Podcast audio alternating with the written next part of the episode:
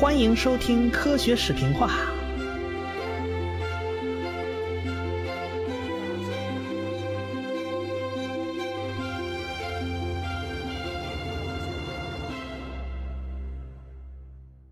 霍金写了本新书啊，叫《大设计》啊，里面就提到了一个鱼缸的说法。假如这个鱼在鱼缸里面啊，它看到所有外部世界全都是扭曲变形的啊，那他看到这个世界它就是不真实的嘛，对吧？那么金鱼总结出来的这个规律靠谱吗？我们现在物理学家就好比这是这个鱼缸里的金鱼，我们怎么知道外部世界是不是被扭曲啊？我们上哪知道去啊？那这就涉及到比较深奥的这种哲学理论了，比如说就唯实论啊，这个 我们也搞不清楚。我们不谈哲学，因为这个哲学家们现在还在吵架，我也不清楚他们到底谁能吵赢，对吧？我们需要知道的是，现在这个宇宙空间是不是被扭曲了呢？说白了，现在这个宇宙空间是不是弯的呢？在日常生活中都是用光啊作为这个基准的。它这一条线直不直啊？我们打一道光就就知道了。哎，我们都是以光为标准的，我们认为光走的就是直线。假设空间是弯曲的，那光也就跟着弯过去了，弯过来了。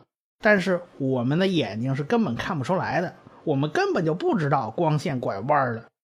就好比我们现在有时候海边会出现海市蜃楼的情景，其实呢就是因为光拐弯了。但是我们看着海市蜃楼，我们看着还挺真实，我们哪知道这是拐了弯的？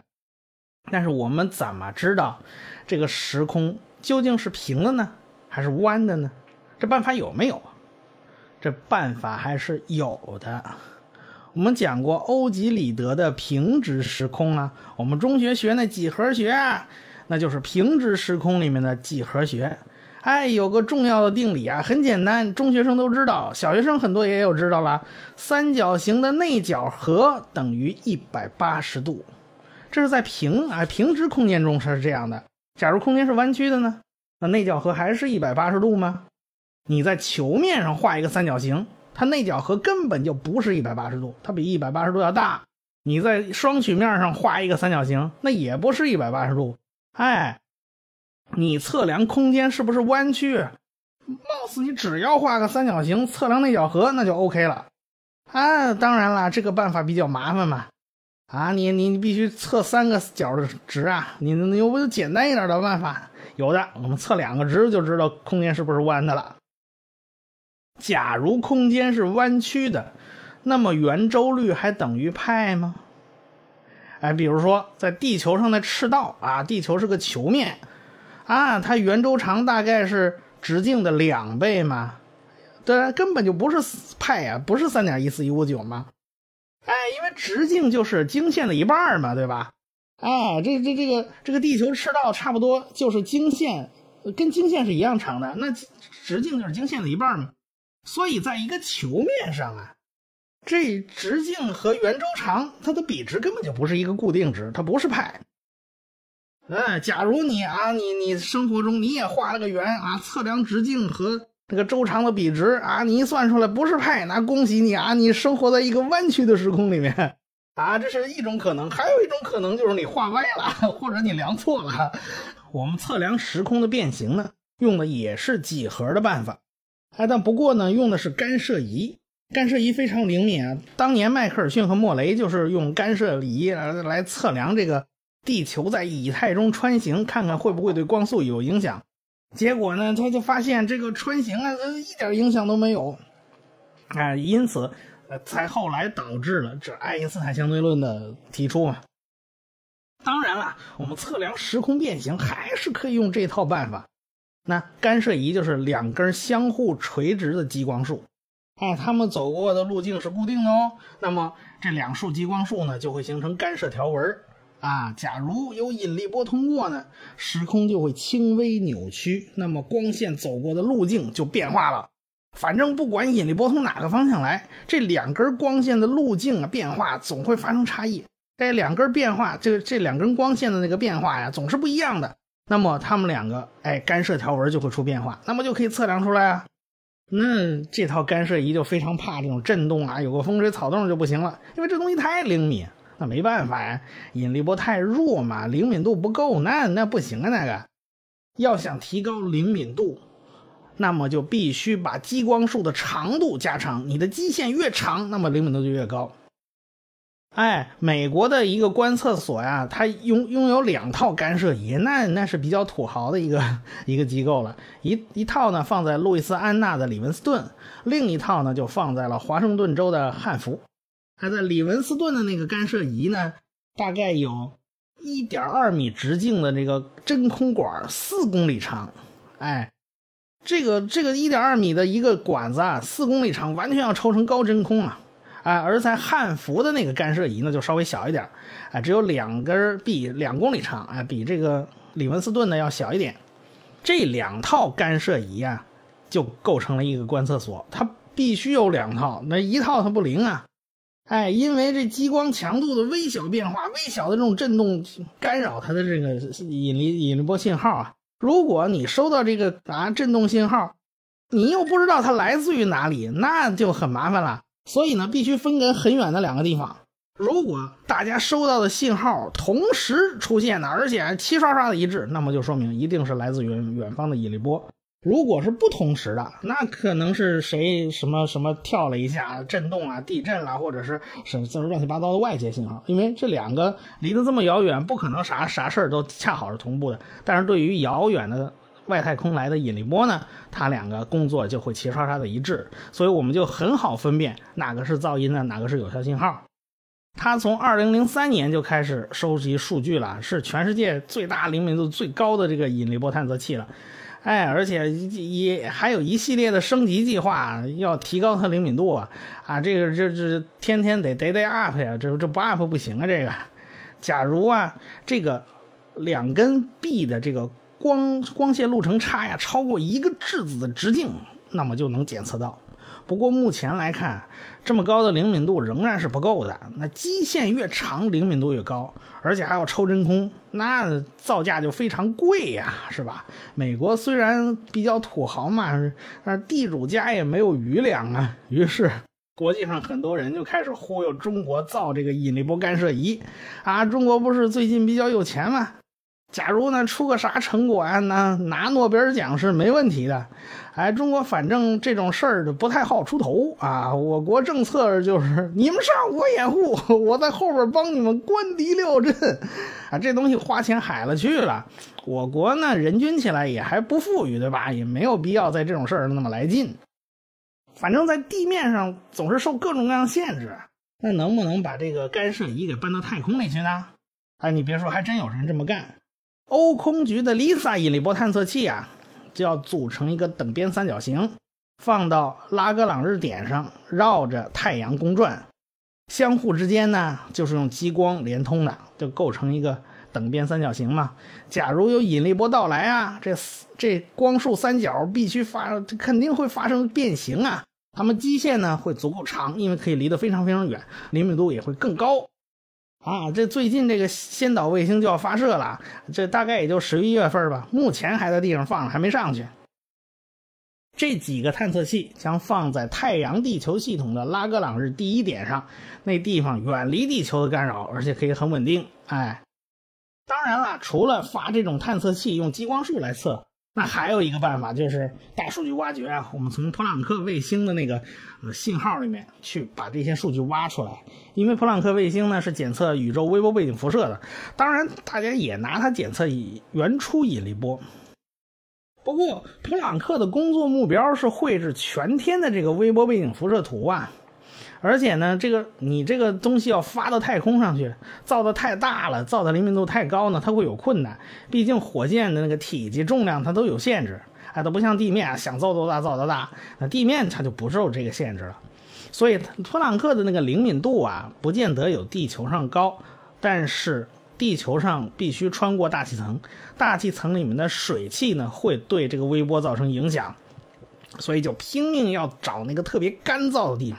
那拼命要找干燥地方，干燥地方只有几个吧？这什么夏夏威夷那个山山顶上啊，是什么阿卡塔玛沙漠，智利的那都是比较干的地方。还有一个特别干的地方就是南极，南极因为太冷了，那水汽 是空气里面水汽极少极少，而且都在地上冻着。哎，所以南极算是地面上比较好的观测点了。那美国呢，就在南极点的科考站放了一个微波探测器，专门用来寻找原初引力波的痕迹。它不是引力波本身啊，是引力波留下的痕迹。原初引力波就是在宇宙爆炸的时候留下引力波痕迹的。原初引力波呢，会对微波背景辐射发生扰动。如果能寻找到这些个特殊的扰动，那么就可以证明原初引力波存在。大爆炸初始阶段的暴胀阶段呢，也就坐实了。哎，所以大家都玩命在那个微波背景辐射里面去找这个所谓的偏振信号啊。电磁波我们知道是横波，是有振动方向的，这就是所谓的偏振啊。结果这个美国这南极的这个这个。科考站呢，就喊了一嗓子，说他们找到这种特殊的偏振模式信号了，他们就乐开花了。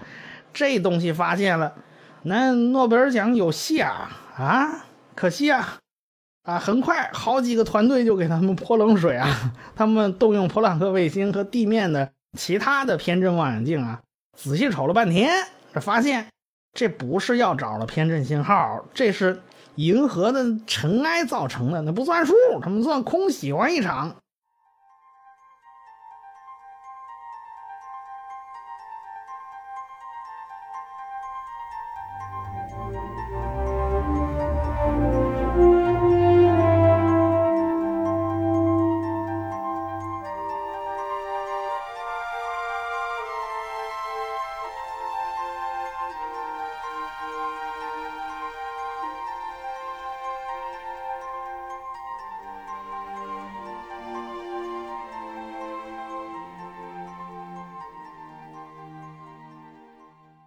所以目前呢，检测引力波也就这两种办法，一种是激光干涉干涉仪啊，那守株待兔，你就在那等着，反正这么多年它是没有发现过有效信号，就没有收到过任何引力波，是灵敏度不够呢，还是这个理论有问题呢？这就不知道。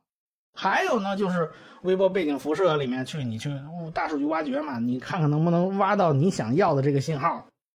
最终的目的都是为了能够探测更加广阔的宇宙。你比如说，两个黑洞合并，很可能就不发光了，我们就看不见，哎，只能靠引力波去探测了。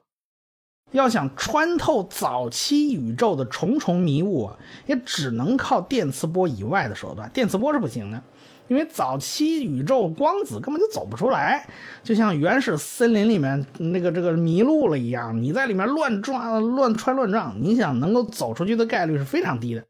哎，早期宇宙那种高温等离子体，差不多就是这种情形。直到呢宇宙诞生以后的三十八万年，这温度下降到中性原子能够形成了，不再是那种等离子汤了。哎，好，这光才能顺利穿行。这就是我们看到的微波背景辐射了。所以电磁波向前追溯这个历史啊，也就到这时刻为止，再久远不行了。这非常可惜啊，因为理论告诉我们，那些大爆炸这个理论最令人兴奋的事儿，都发生在最初的这一瞬间。根据宇宙暴胀的假说，有负压的那个神秘的真空能的驱使下，宇宙在年龄只有十的负三十六次方秒的时候就开始指数式膨胀了，而且在远远不足一秒的时间里面，哎，这宇宙就从不到一个原子那么大，膨胀到了一个柚子那么大，这就是所谓的暴胀阶段。哎，然后呢，暴胀就在宇宙年龄的。在大概十的负三十三次方秒的时候，戛然而止，停了，然后就转入转而进入这种啊比较平和的这种膨胀模式了。然后在这个过程中啊，星系啊、恒星啊，还有我们的行星啊，还有我们啊，就得以形最终形成了。暴胀是一个目前非常非常主流的观点，因为它得到了量子物理学的支持啊。而且呢，在一定程度上，一些空间探测器啊，也都探测出来相应的证据了。比如说这普朗克探测器啊，还有威尔金森各项异性探测器，哎，都探测到那类似的结果了。那爆炸可以解决这宇宙中很多很多恼人的问题啊，对吧？这个比如说早期宇宙密度起伏啊，这量子涨落被放大呀，而且还可能今天这种。呃，推动宇宙加速膨胀的那个暗能量啊，这些都都跟这个早期是有关的。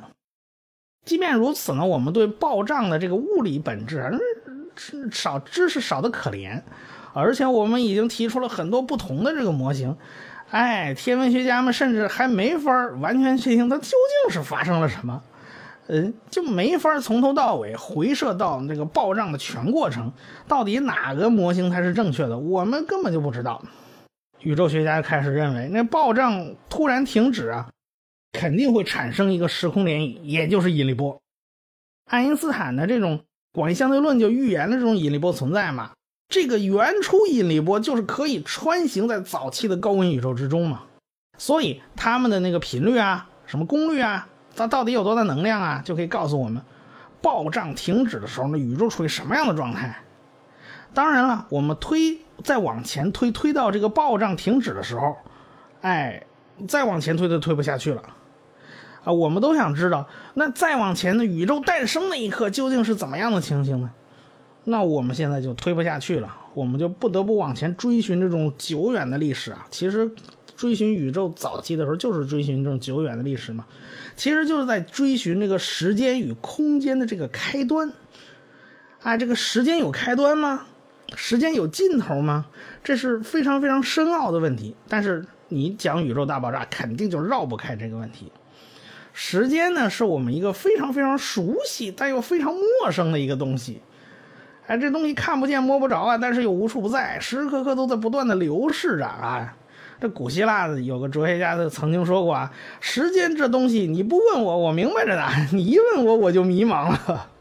我国先贤倒是没直接去描述过这个时间，不过呢，孔老夫子倒是说过一句啊，叫“逝者如斯夫，不舍昼夜”。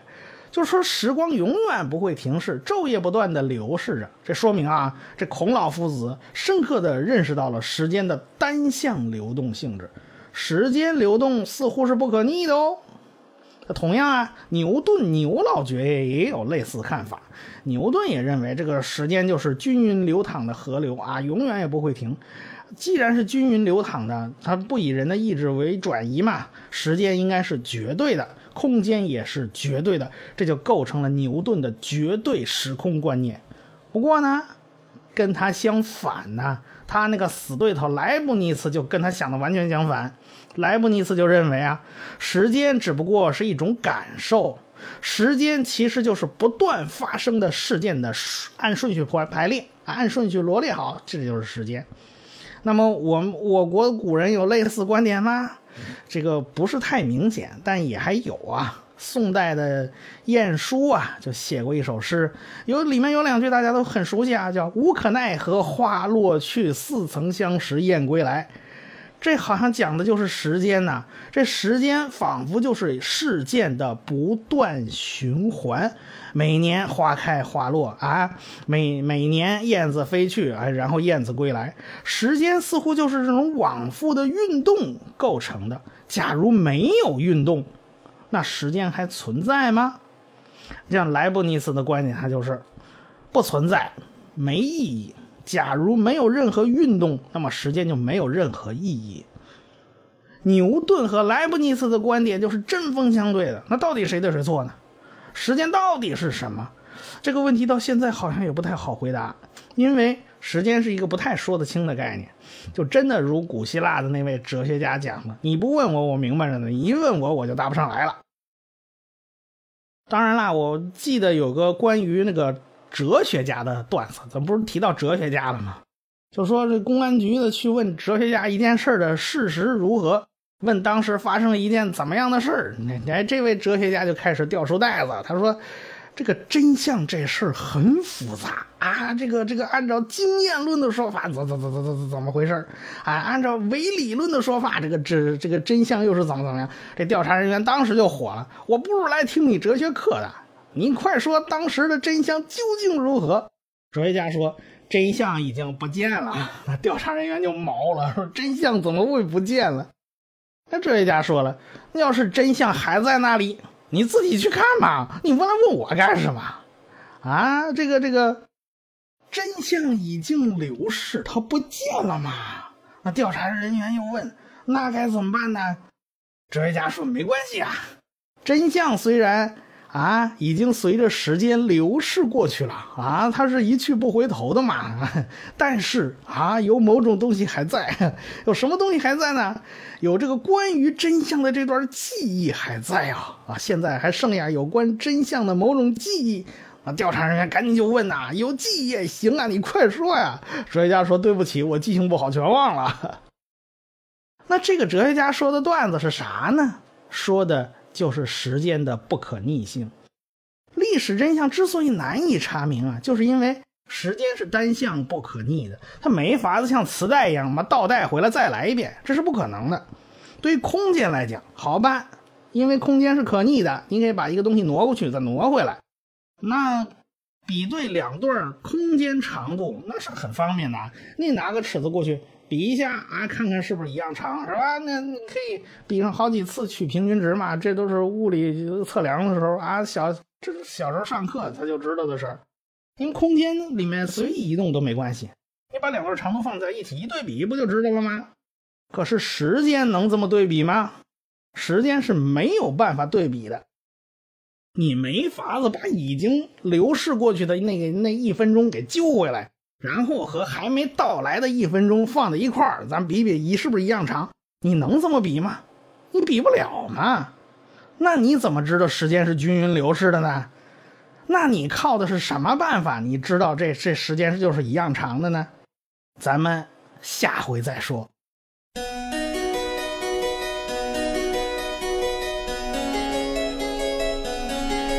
科学水平化的公众微信号已经开通了。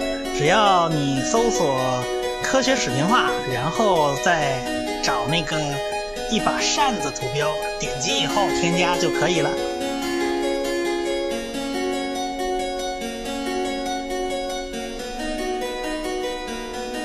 感谢大家的支持与关注。